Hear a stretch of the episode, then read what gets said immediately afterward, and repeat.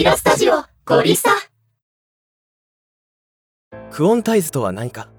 クオンタイズとは人間がいかに正確に音源を鳴らせないかというのは誰もが感じていると思います。プロでさえ多少なりともずれるもの。 MIDI 鍵盤で弾いたピアノなどはどうしても若干のズレが生じてしまいます。そこでこのクオンタイズの出番になります。クオンタイズすることで小節にぴったりと音符を沿わせることができます。これは便利ですねリージョンのクオンタイズにはクラシッククオンタイズとスマートクオンタイズの2種類があります。どちらもリージョンのインスペクタを開いてクオンタイズの箇所をクリックすることで選択することができます。オーディオリージョンでも MIDI リージョンでも選択することができます。注意としてはオーディオリージョンをクオンタイズするときは必ずフレックスタイムを有効にしましょう。ではやり方を見ていきましょう。MIDI を入力する。まずは鍵盤で MIDI の入力をしてみます。MIDI 入力が完了したらリージョンを確認してみます。若干ずれているところがあるのでそれをクオンタイズで修正いたします。クラシッククオンタイズを使う。クオンタイズをかけたい MIDI ノートを選択します。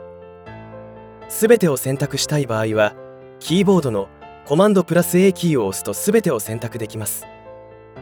タイムクオンタイズを押しお好みのタイミングに合わせます。これは自分が思うところに合わせてください。綺麗になりました。このクオンタイズですが結構ずれてしまった音符はクオンタイズすると自分の意図しないところに行くこともありますのでご利用は計画的に。また人間味を出したい時などは次に紹介するスマートクオンタイズ機能を使いましょう。ショートカットキーを使うことで早く的確にクオンタイズを適用することもできます。ショートカットキーはキーボードの9ボタンになるので使ってみてください。スマートクオンタイズ。スマートクオンタイズとは普通のクオンタイズクラシッククオンタイズと違い若干のズレを生み出し人間味のあるクオンタイズをかけてくれる機能になります。クラシッククオンタイズは小節にぴったりと合わせてくれるのに対してスマートクオンタイズは少しのズレを残してくれます。このズレが人間が弾いたようなニュアンスを MIDI ノートにつけてくれるわけです。ドラムミディ音源などで人間味を与えたい場合にも使える便利なクオンタイズとなります。スマートクオンタイズに設定するには以下の手順で設定します。1リージョンと書いているところの下三角を押すとリージョンの詳細が展開されます。2クオンタイズと書いているところをクリックします。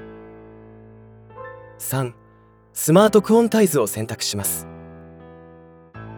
これでスマートクオンタイズが設定できました。詳細クオンタイズパラメータ設定方法。環境設定で詳細ツールを表示にチェックを入れることでより高度なクオンタイズを適用することができます。この高度な機能のクオンタイズはスウィング感やクオンタイズ感をミディリージョンに適用したい時に使います。一部の機能はオーディオリージョンでは使えないので注意が必要です。 Logic Pro から環境設定を選び詳細ツールを選択します。詳細の詳細ツールを表示にチェックを入れます。これで詳細クオンタイズを使うことができます。 Qスウィング現在のクオンタイズグリッドの目盛り位置を一つおきに変更します。50%を超える値に設定すると拍が後ろにずれ50%未満の場合は前にずれます。50から70%の範囲で設定するとちょうどいいスウィングクオンタイズがかかりますので試してみてください。 Qベロシティ。クオンタイズされるノートのベロシティ値が変化します。0%で MIDI ノートベロシティは録音されたままで100%にしていくに従ってベロシティ値が適用されます。 Q長さ。クオンタイズされるノートの長さが変更されます。値が0%でクオンタイズの影響を全く受けません。100%にするに従って MIDIノートの長さが変更されます。 Qフラム。同じタイミング位置にある MIDIノートを分散させます。プラスの値にすると上昇アルペジオ低音から高音になりマイナスの値にすると下降アルペジオ高音から低音になります。 Qレンジ。すでに適度なグルーヴ感があって少し走りすぎたりもたついたりした演奏データに役立ちます。マイナスの値にすると指定の範囲から外れた MIDIノートだけが適切なクオンタイズグリッド位置に移動します。クオンタイズが必要のない MIDIノートはクオンタイズされません。値を0に設定することで全ての MIDIノートがクオンタイズされます。 Q強さ。ノートやトランジェントマーカーを最も近いグリッド位置にどのくらい近づけるかを設定します。0%から100%の間で設定し100%に近づけることでクオンタイズのかかり具合が多くなります。100%にすると完全にクオンタイズし0%にするとクオンタイズが切れます。オートクオンタイズとは MIDI鍵盤などを使って録音した場合人が演奏するとどうしても小節や拍に対しリズムがずれてしまいます。その時クオンタイズ機能を使用してリズム修正を行うのですが毎回このクオンタイズをかけるのが面倒ってなりますよね。そこで今回ご紹介するオートクオンタイズ機能を見ていきましょう。 MIDI鍵盤などを使って録音した場合人が演奏するとどうしても小節や拍に対しリズムがずれてしまいます。その時クオンタイズ機能を使用してリズム修正を行うのですが毎回このクオンタイズをかけるのが面倒ってなりますよね。それではオートクオンタイズを使ってみましょう。オートクオンタイズを使ってみる。ここでオートクオンタイズとは録音した演奏データを自動でクオンタイズしてくれる画期的な機能ということになります。録音した MIDIノートを小節にぴったりと合わせたいときにオートクオンタイズを使います。それではやり方を解説していきます。1インスペクタをクリックしウィンドウを表示。2インスペクタウィンドウのクオンタイズ部分をクリック。3メニューから演奏した時にかけたいクオンタイズの音符を選択します。4この状態のまま録音を開始。このクオンタイズをオフにすることでいつでも解除することができるので安心してください。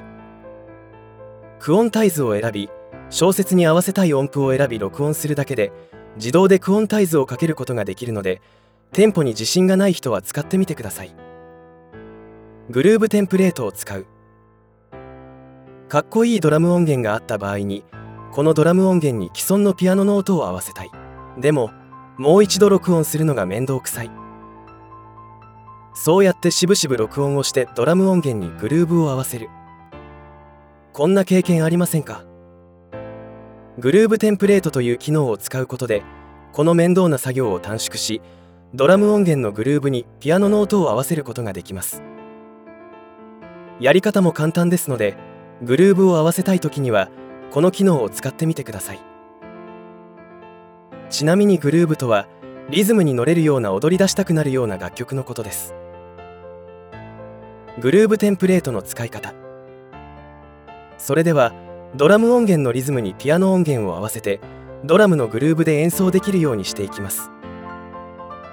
1ドラム音源にフレックスタイムを適用してリズミックを選択します。このリズミックはフレックスタイムのアルゴリズムでドラムに最適なフレックスタイムとなります。また今回使用するドラム音源は Apple Loops の中の60年代シャッフルドラムを使用します。注意事項としてオーディオ波形をクオンタイズする場合は必ずフレックスタイムにすることが必要になります。クオンタイズが使えない場合はフレックスタイムが有効になっていない可能性があるのでチェックしてください。2ドラムのリージョンを選択しておきインスペクタからクオンタイズを選択します。3その中のグルーブテンプレートの作成を選択します。グルーブテンプレートを作成は下の方にあります。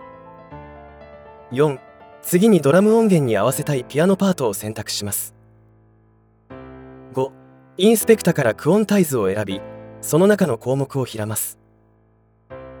6すると先ほどグルーブテンプレートを作成。